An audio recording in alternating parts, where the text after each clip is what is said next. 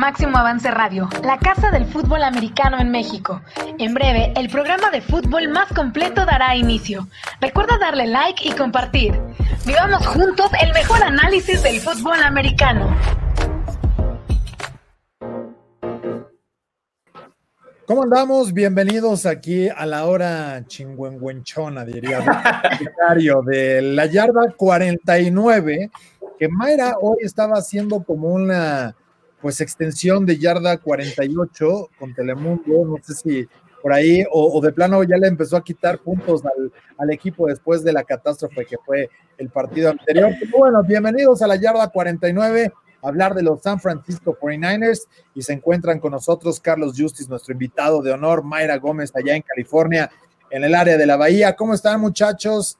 Mayra, bueno, ya no sé con quién primero, porque les iba a decir por el cumpleaños, pero fue cumpleaños ayer de Carlos y mañana es de Mayra. Mayra, ¿cómo estás? Bienvenida.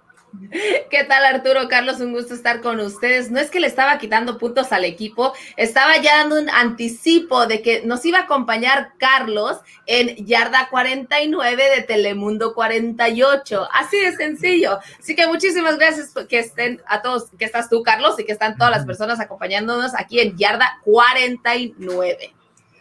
Sí, 49 fue las yardas que parecía que le faltaban a los Niners cada ofensiva en el domingo, porque realmente fue un dolor de cabeza. Eh, todo el equipo de los Dolphins, uno creyó que iba a haber pescado para la cena, o bueno, los, los no son pescados, pero creyó que los delfines iban a ser pescados y no, no pasó. fue, increíble, la verdad. ¿Fue, ¿Fue lamentable o cómo la califican? Fue terrible. Es que si le vamos a dar de un grado al 0 al 10, yo diría que fue un grado negativo 3. O sea, me atrevería a decirlo así de sencillo porque la verdad es que todos, como lo acaba de decir Carlos, creían que iba, íbamos a tener delfín para la cena y pues fue todo lo opuesto. A, mí siempre me queda la duda de que, de todas maneras, entre todas las lesiones y todo lo que ha pasado con los Niners, eh, eh, tirar la crítica tan fuerte eh, es complicado, pero la realidad es que, por ejemplo, yo creo que el punto eh, que sí es más criticable de todos es la línea ofensiva, porque a pesar de que no está Joe Staley, que no está eh, porque se retiró, pues básicamente todos están sanos y hay, y hay opciones. Ahora, después de, un poco de análisis, se notaba que, Jimmy G no estaba en, condiciones de jugar, no estaba al 100%, se notaba sobre todo a la hora que tiraba, tiraba el balón, trataba de no poner mucho peso sobre ese tobillo derecho. Entonces eso también le pasó factura al equipo un poquito. Pero lo más importante es que la línea ofensiva sigue sin poder abrir huecos para, para, para que puedan correr, aunque, aunque de todas maneras es raro porque así con todo lo que ha pasado con los Niners, siguen siendo la décima ofensiva en yardas, en yardas terrestres. Entonces, pues te digo, el análisis es muy complicado. Yo creo que esta pandemia ha tenido que tengamos este, pues, cosas muy locas en, en este inicio de temporada. Sí, es algo relativamente normal. Ahora, lo que podría preocupar, eh, no sé cómo lo consideran ustedes, sería el panorama eh, del inicio contra rivales flojos, o sea, 2-3 contra estos equipos. No sé si, si pensaban el 5-0, que creo que es algo también un poco eh, aventado, pero realmente creo que este equipo debería estar 3-2, 4-1, ¿no? Ese se debería ser panorama, porque además vienen cinco juegos que vienen complicados eh, en ese camino y que evidentemente, bueno, para cualquiera de estos tiene que ser parte importante. Así que ya veremos, ya veremos cómo pueden ajustar. Pero de hecho, eh, Fred Warner habló precisamente del panorama que traen por estos descalabros. You know, I, I was, I was, I was kind of trying to think of uh, if I had to talk to the team right now, what would I say? And um, I think, I mean, I'll, I'll never point fingers. Um, you know, I always look at myself first and foremost and what I can improve uh, as a player, as a leader on this team. Um, obviously, I have to I have to do more, uh, not only to improve my game, but try and help elevate elevate the game of everybody else around me. Um, you know, I think everyone has to look at themselves in the mirror and, and, say, you know, I have to I have to be the solution to the to the problem, not you know, not pointing fingers at who is the problem. Everybody's got to take accountability and say, you know, they got to take that next step of, uh, you know, having the highest expectation for yourself. You can't have other people having high, higher expectations for you. Um, you know, you got to hold yourself to the highest standard. And so that goes all across the board, you know, coaches, players. um, but especially the players because we're the ones out there on the field, uh, game in and game out. So we got to make sure that we're everybody's got to hold themselves accountable. Ah, no, se, no se nota muy, muy sencillo el poder hablar después de los descalabros, pero eh, señala algo bien importante, no apuntar con el dedo, ¿no? Si lo hacemos eh, en una traducción literal, eh, y sobre todo buscar culpables, Carlos, porque yo creo que cuando tienes una derrota como la que tuvo San Francisco ante los Dolphins, es muy, muy complicado reponerte, pero vamos, la mayoría son culpables en el juego, ¿no?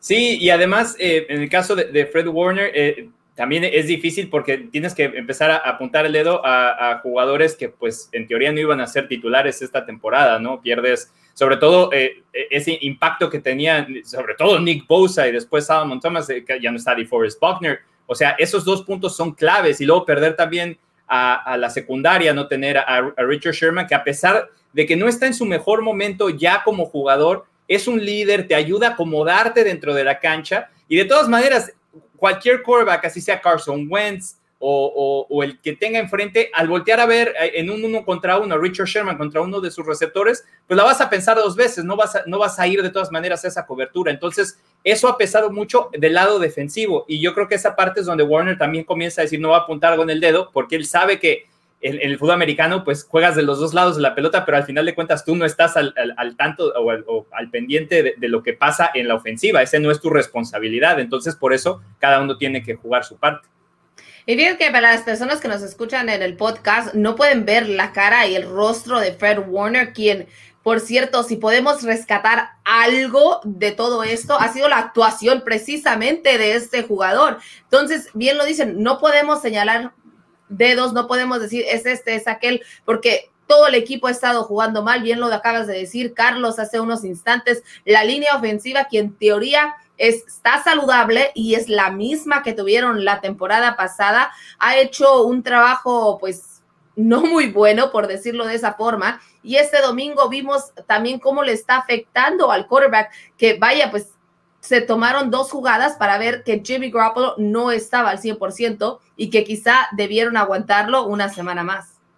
Y ya que, que, mencionas a Jaime, a ver, ¿qué pasó con este partido? Every team really, you have to find your identity, you know, and it's uh, it's a process. Every team goes through it every year, um, and it's just it's not one of those things that happens very quickly. It takes time, and uh, you know we need to do it with a little bit of sense of urgency. I mean, it really comes down to finding out who we are, um, you know, what we do best, and, and going out there and doing it on the field. And so it's just there's a million little things that you know all come together, and we just got to keep working at it.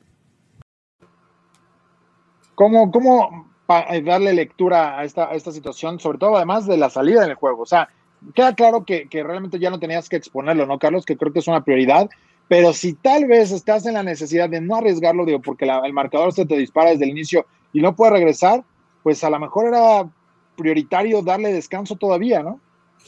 Sí, yo, yo creo que en, ese, en esa parte Shanahan hizo bien, eh, no estaba al 100%, no estaba tomando las decisiones correctas y además estaban sufriendo en la línea ofensiva, entonces en cualquier golpe podrías hacerlo incluso peor. Entonces, ¿qué mejor forma de hacerlo que decir, bueno, este partido parece que no nos estamos encontrando, las cosas no están saliendo bien, déjame cuidar a, a mariscal de, campo titular. Confiando en los suplentes, para mí CJ Beathard no lo ha hecho mal eh, dentro de lo que cabe, ¿no? Porque al final de cuentas, pues tienes que evaluar a todos juntos, porque si la, defensiva no te ayuda y tampoco te deja en buena posición de campo, pues también tener que hacer drives de 80, 90 yardas cada vez que recibes el balón, pues te lo hace complicado. Y Miami, de hecho, mantuvo el balón bastante bien. Y, aquí lo dijimos la semana pasada, yo no sé qué tanto de eso eh, tuvo que ver también el hecho de que Matt Breida parecía que, que, era el, el, mismo jugador de, de, los Niners jugando con los Dolphins. Y esas cosas, y esas cosas se notan. Y, y Jimmy G, yo creo que eh, ahorita tiene que enfocarse en estar al 100% para después tratar de agarrar ritmo, que es algo que le ha costado trabajo, primero con la lesión del ligamento cruzado, después con algunos errores que tuvo eh, la temporada pasada, que, que, eran cosas que tenía que pulir para esta temporada y que no ha podido tener un, un partido completo todavía. Sí, de acuerdo. Carlos. Ahora, algo, algo que a mí ya en el juego, por ejemplo, eh, lo banquean después de lanzar dos intercepciones, Mayra, eh, no es fácil y, y, además esta parte, ¿no? Si era C.A. Bedhart, que, que, finalmente está ahí o, o, o cómo tratar de, de, encontrar al otro, porque eh, eso también lo hemos platicado en algunos otros espacios. Cuando tienes un quarterback y lo banqueas, no me voy a referir a Garoppolo, eh, el, el, duelo entre Brett Hart y Mullens ¿qué pasa si ya no puedes con Ben Hurt y tienes que traer otra vez a Mullens? Es así como de, ay, bueno, pues es que ya no tengo a nadie atrás que, que pueda hacer la chamba. Pero fíjate, Arturo, que precisamente eso puede suceder. Pues hoy Kyle Shanahan dijo en conferencia de prensa que ambos regresaban al entrenamiento y por ahí los estuve, los estuve viendo a los dos. Y estuvo obviamente también Jimmy Garoppolo, pero como bien lo dices, la verdad es que pues yo no le vi nada extraordinario a CJ en el partido ante los Delfines. Entonces volvía y recordaba los comentarios que habíamos tenido aquí la semana pasada de que no sabía qué era lo que había visto o cómo había convencido a Kyle Shanahan de que él era mejor que Mullens y por qué era de que Kyle Shanahan no confió en darle una segunda oportunidad a Nick Mullens. O sea, es que veía cada jugada y, recordaba nuestra conversación y decía, o ¿qué hiciste? ¿Qué, ¿Qué sucedió en los últimos tres días que no estuve presente que le diste, que, que te dio esa confianza?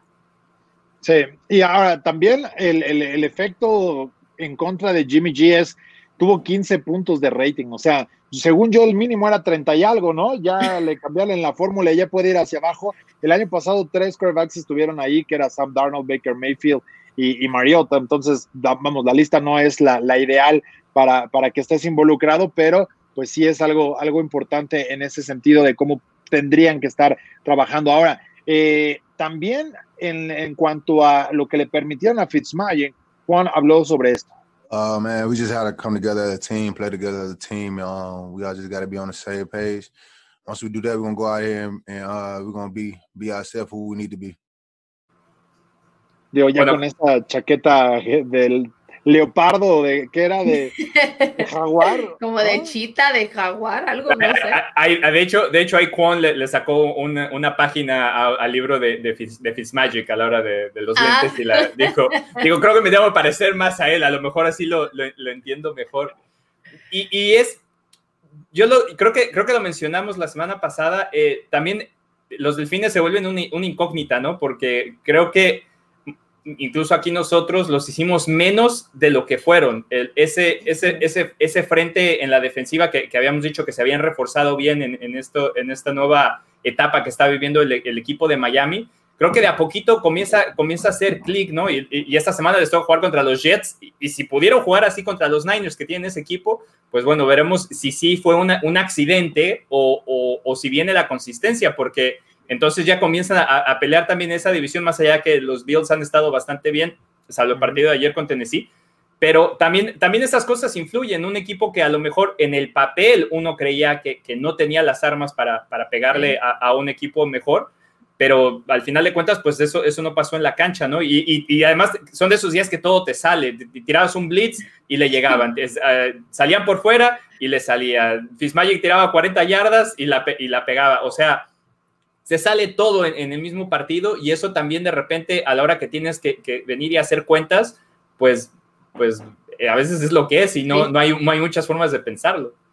De acuerdo, y algo, a ver, mira, no todos los días es Navidad y no vamos a hablar mucho de los Dolphins, pero cuando Fitzpatrick rara vez no tiene algún intercambio de balón, digo, lo ha tenido en 100 de 144 partidos, ¿no? Pero eh, en los 44 que no, eh, su récord es de 31-12 y, una, y un empate. Entonces, realmente te das cuenta que las entregas de balón tienen un efecto eh, importante y bueno, por eso ahora Fitzmagic saca ese triunfo, pero enfocando el juego, ¿no? Y lo que vendrá también, me parece que creo que la, la prioridad poder platicar ya directamente de, lo, de, los Niners para este próximo compromiso. Vieron juego en horario estelar, divisional, eh, es un partido complicado, ¿no? ¿Cómo, ¿Cómo ven el panorama de lo que espera para, para el juego contra los Rams? Que los Rams me han sorprendido. Hay que decirlo, están 4-1.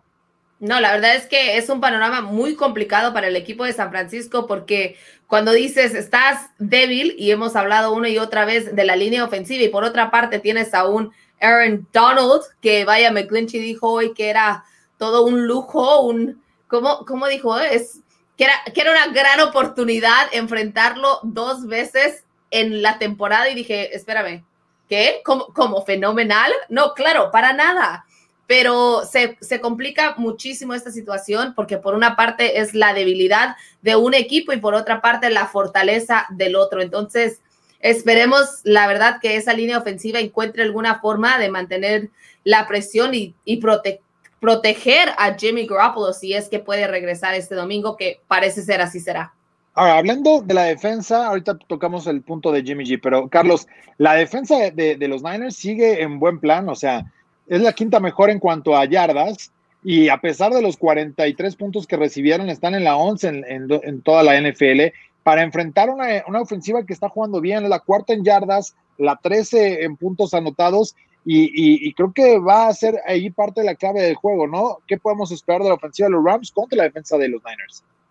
Eh, tiene que, la, la, clave va a ser la secundaria. No han podido recuperar a, a, los, a los, corners titulares eh, y, vamos a ver ahora que tienen eh, armas pues más peligrosas el equipo de los Rams y que Jared Goff parece que va agarrando, va agarrando su nivel. Eh, si, si, hacen esas, esos marcajes uno a uno de repente en, en, en, la secundaria, ahí pueden sufrir los Niners porque Cooper Cup tiene buena velocidad, porque Robert Woods tiene buena velocidad y como decía, no tener, no tener a Sherman, no tener a Mosley, eso, eso te, te condiciona. Vimos en la primera jugada del partido pasado ese balón que cae por de, detrás de la línea ofensiva, son un pase de 48 yardas y, y, el corner ni siquiera sabía dónde estaba parado. Entonces, ahora firman a otro jugador y han tenido que estar rotando eso. Y, Jimmy Ward habló un poquito también de eso, de lo importante que ha sido no estar al nivel y tienen que presionar a Goff de alguna manera. No han podido encontrar esa presión por fuera, no han podido hacer.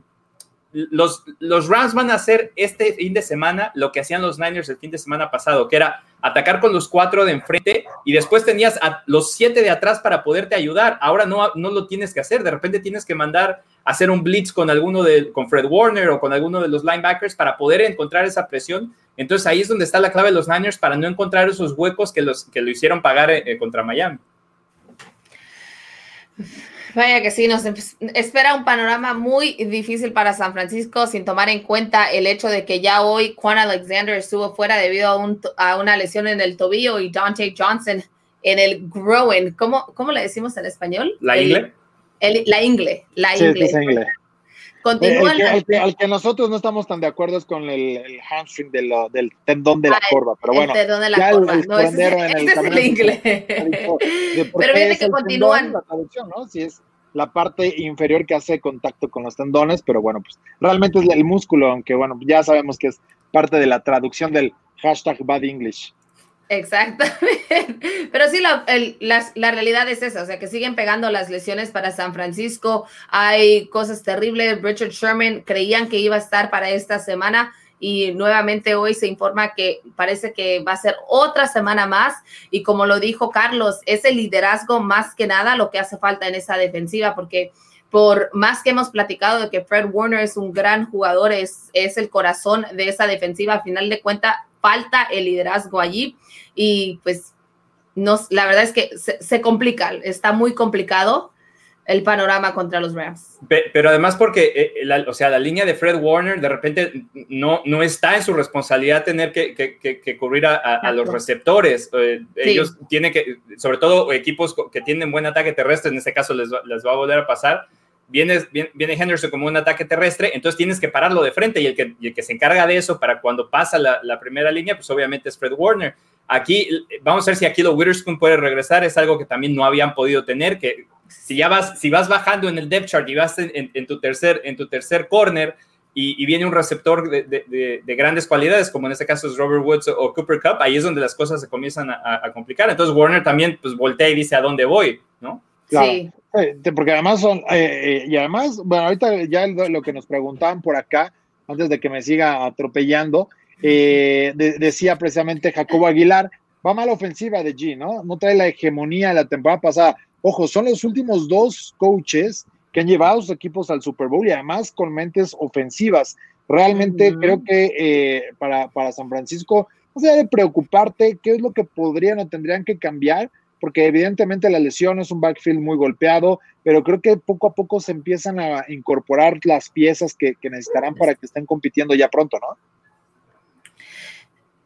Pues tendrán que competir, ah, pero ya este fin de semana, porque cuando ves el panorama del, del, calendario, son muy difíciles los rivales, los próximos partidos. Y es en este momento, en este instante, donde si quieren estar peleando para un lugar en la postemporada, tienen que encontrar esa identidad, dejar los errores atrás.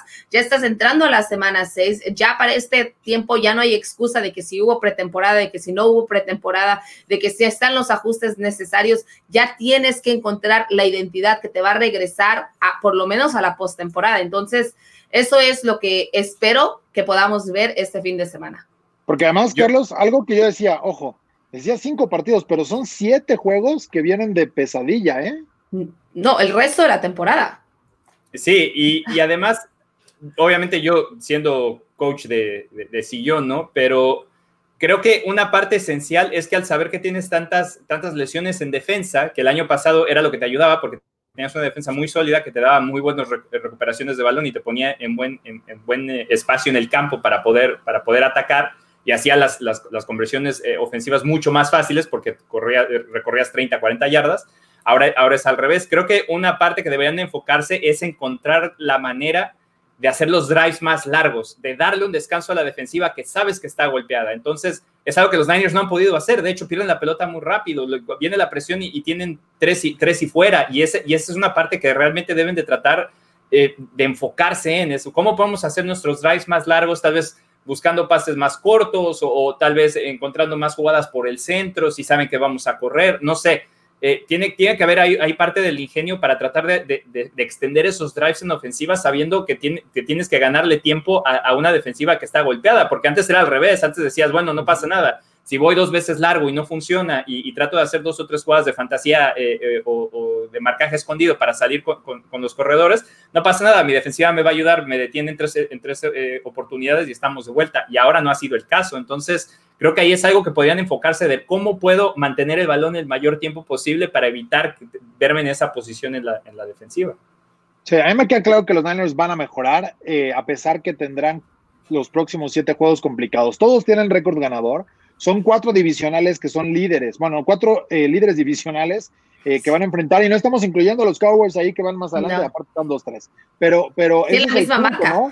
Sí, los juegos, los juegos que vienen eh, son, son un tanto complicados y, y aparte lo que se hablaba, hablábamos de broma, ¿no? Oye, 2-0 en MetLife Stadium, se podrían ir 0-4 en el Levi Stadium, eso no sería nada fácil para el equipo. Se ha logrado eh, recuperar pocas veces cuando han estado por debajo de los 500 eh, ya con, con cinco partidos, pero creo que por ahí eventualmente el equipo va a ir haciendo algo, algo interesante en cómo van a cambiar y recuperando jugadores. Yo les quería preguntar, Aaron Donald o Travis Kelsey. Sé que son posiciones diferentes, situaciones completamente distintas en el campo, pero ¿cuál tendrá el hype para sacar eh, y ser más dominante y poder llevar a flota a su equipo? Sobre todo porque han sido jugadores que han estado registrando por encima de los 90 puntos eh, según Pro Football Focus. Yo iría con Donald, eh, yo siempre, yo sí soy totalmente defensivo en la mentalidad, pero es que además en ese sentido Donald depende menos de alguien más, porque en el caso de Travis Kelsey tiene que conjuntarse con que la línea ofensiva pueda proteger a, pueda, pueda proteger no, pero que puedan proteger a tu quarterback, tu quarterback te encuentra a ti, o sea, tiene, tiene más piezas para moverse, para poder, para poder eh, eh, atacar. Y, en este caso eh, es, es, es, es, lo mismo. En cambio, Aaron Donald no, Aaron Donald es, es uno contra uno al que tiene enfrente y si le encuentra la vuelta, ya perdiste 10, 15 yardas y ya es una jugada de impacto porque aún con las recepciones con, con, un Tyren, pues a pesar de que ganas 15 yardas, todavía te falta mucho más. En cambio, en defensiva, esas 15 yardas duelen mucho más. Eso sí, pero fíjate que en este, en este momento yo me voy a inclinar un poco por quiero, por la simple y sencillamente de que quiero creer en los 49ers, lo acaba de decir Arturo, van a mejorar, pero aparte el liderazgo que carga George Quiero, creo que este fin de semana con un Jimmy Garoppolo mucho mejor y como lo acabas de decir, Carlos, con pases más cortos, estará buscando a George Kittle más, porque creo que esa fue otra de las cosas. En el, en el partido ante los, las Águilas de Filadelfia, lo buscaron muchísimo, entonces contra Miami como que le quisieron dar un descanso, cambiar un poco el esquema, pero vamos a volver a, a regresar a ese sistema donde vamos a ver más de George Kittle y será mejor líder este fin de semana. Y, ahí, se juntan dos cosas. El hecho de que Kittle había estado lesionado, lo trataron de guardar un poquito, tiene que recuperarse. Raheem Moser había estado lesionado, regresó, tuvo, tuvo, un buen, tuvo un buen partido, pero de todas maneras también está regresando. Entonces, conforme ellos puedan regresar bien de la lesión y ponerse a tono, también ahí va a mejorar mucho la ofensiva de los Niners, eso es indudable.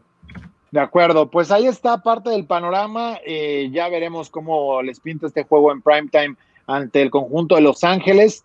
Y bueno, ya para despedirnos, Carlos, un bold prediction para este domingo por la noche. Uf, lo veo muy, la verdad es que lo veo complicadísimo para los Niners, pero este partido lo tienen que ganar. No es tanto que, que, yo crea que lo van a ganar, es que lo tienen que ganar, porque además es rival divisional, primetime y en casa, entonces no hay de otra. Pero aún así, si los Niners les llegan a sacar el resultado a, los Rams, va a ser por una diferencia muy poca, pero ante la, ante la defensiva de ambos, también lo veo entrando entre las cuatro o cinco, eh, eh, cinco anotaciones, un 32-27, un 27-20, una cosa así. No, no creo que haya menos puntos que eso. Fíjate, hablando de bold prediction, yo me voy a atrever a decir que va a haber una intercepción temprana en este partido ante Jared Goff por parte de los 49ers y eso les va a alzar la moral y los va a llevar a un triunfo por lo menos de unos de una posición. Ahí sí lo dejemos, porque será, será un gol de campo o así, me atrevo. Me está sorprendiendo, Mayra, está aprendiendo a dar sí, prediction. oye, ¿qué es un bold prediction a decir ganar? Yo, yo creo que pueden ganar el juego y, tengo que ser muy sincero, soy un cobarde en los picks, me fui con la salida fácil, me fui con los Rams, pero algo me dice que creo que, que los Niners pueden ganar el juego. No es un partido tan complicado, sí en el papel por lo, lo, que ha sucedido en las últimas cinco semanas, pero la realidad es que creo que viene ese, ese un poquito cambio ahí y ya tienen que ganar en, en casa. Entonces yo, yo sí veo que, que van a darle la vuelta al, al, al, juego, ¿no? No hace todavía la temporada, pero sí en este partido creo que se lleva la victoria. Perfecto, pues nos vamos, muchas gracias, me quedo Carlos, y que la gente escuche, ¿no? El podcast con todo lo que hay en deportes de Telemundo 48 en la Bahía. Así es, eh, Deportes al detalle también lo pueden encontrar ahí donde ustedes busquen sus podcasts. También hablamos mucho más de los Niners, lo que está pasando con Matías Almeida y los San Jose Earthquakes, que por ahí andan parecido a, los Niners. Y bueno, ahorita ya se nos acabó el, béisbol y, empezaremos a ver qué, qué, sucede también cuando, cuando comienza a regresar eh, eh, los Warriors, que, que después de este año sabático que se tomaron, vamos a ver cómo regresan la próxima temporada. Perfecto, pues muchas gracias. Nos vemos, Mayra.